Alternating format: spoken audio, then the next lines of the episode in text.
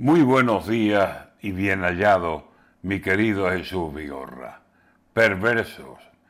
Y llegó septiembre. ¿Qué le parecía a usted que era cosa de la gente, de quienes van alarmando por gusto o por mala leche, que de todo hacen un drama y como drama lo venden, que si oyen dos dicen tres y si oyen cinco, veinte?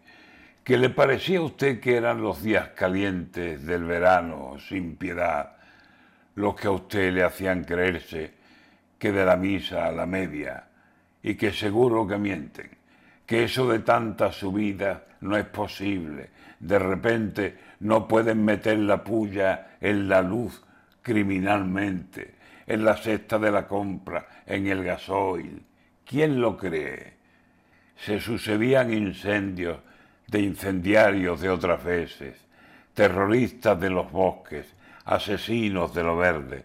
Y usted pensaba y pensaba que además de mala suerte, no iba a ser verdad, además, tantas desgracias presentes, tanto amago de lo malo, tanto aviso sin traerle un rayito de esperanza.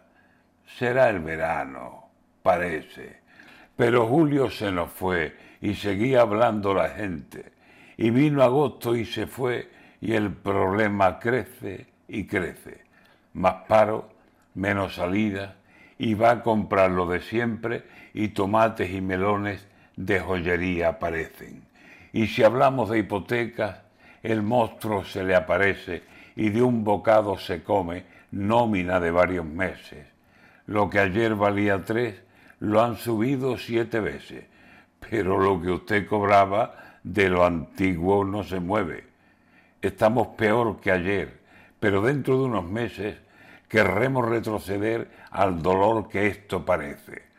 Julio y agosto, mi amigo, fueron un grave accidente y lo que está por venir en cuanto cuaje septiembre, la sala de despertar nos va a aparecer.